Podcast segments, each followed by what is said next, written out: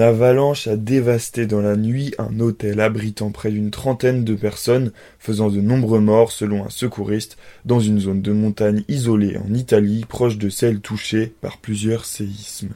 Il y a beaucoup de morts, a déclaré Antonio Crosetta, un des chefs des secouristes arrivés sur place dans la nuit après des heures d'efforts à ski sous les bourrasques de neige, et cité jeudi par les médias.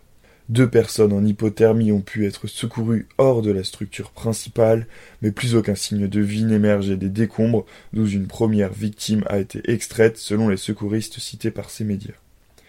Je suis sain et sauf parce que j'étais sorti prendre quelque chose dans la voiture, a déclaré l'un des survivants, Giampero Parate, à la télévision Rai. Enseveli par l'avalanche, cet homme de 38 ans a réussi à s'extraire et à gagner sa voiture, où les secours l'ont retrouvé transporté à l'hôpital. Mais son épouse et leurs deux enfants étaient toujours sous les décombres. Selon le registre de l'hôtel Rigo Piano, situé près de Farindola, dans les Abruzzes, il y avait mercredi 20 clients et 8 membres du personnel. La neige, qui atteint deux mètres par endroit, a complètement isolé l'hôtel. Les premiers secouristes arrivés à ski ont commencé à déblayer à la pelle, tandis que la colonne mobile des secours, se frayant lentement un chemin dans la montagne, est arrivée en matinée aux abords de l'hôtel.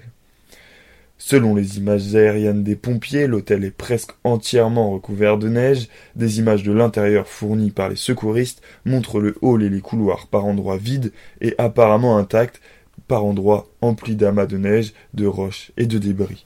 Selon le président de la province Antonio Di Marco, l'avalanche frappant l'hôtel de plein fouet l'a déplacé d'une dizaine de mètres.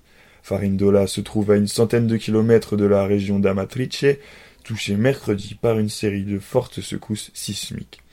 Il était encore impossible de savoir si cette avalanche a été déclenchée par l'une de ces secousses, fortement ressenties à Rome, à près de 180 km d'Amatrice et dans tout le centre de la péninsule.